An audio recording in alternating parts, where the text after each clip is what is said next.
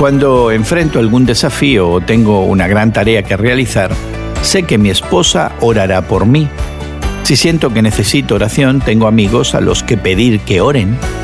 Pero siempre tengo a alguien más orando por mí, cuya oración nunca he oído, el Espíritu Santo.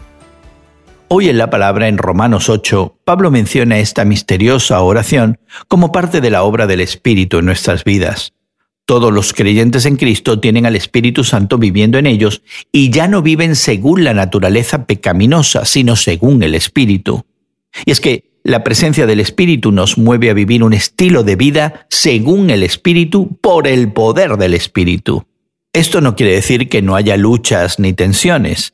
El Espíritu Santo no crea a creyentes autómatas, de hecho, Pablo reconoce que los cristianos sufren luchas internas en las que gemimos interiormente mientras aguardamos nuestra adopción como hijos, es decir, la redención de nuestro cuerpo.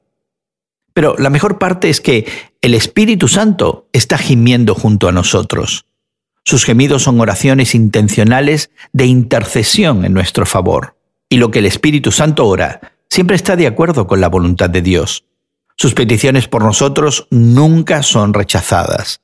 Por eso no es de extrañar que Pablo pueda decir entonces que Dios dispone todas las cosas para el bien de quienes lo aman. Tú, al orar, pudieras quedarte sin palabras. El Espíritu Santo nunca deja de orar y sabe cómo orar por ti. Hoy en la Palabra es una nueva forma de estudiar la Biblia cada día.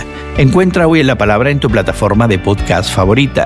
Más información en hoyenlapalabra.org.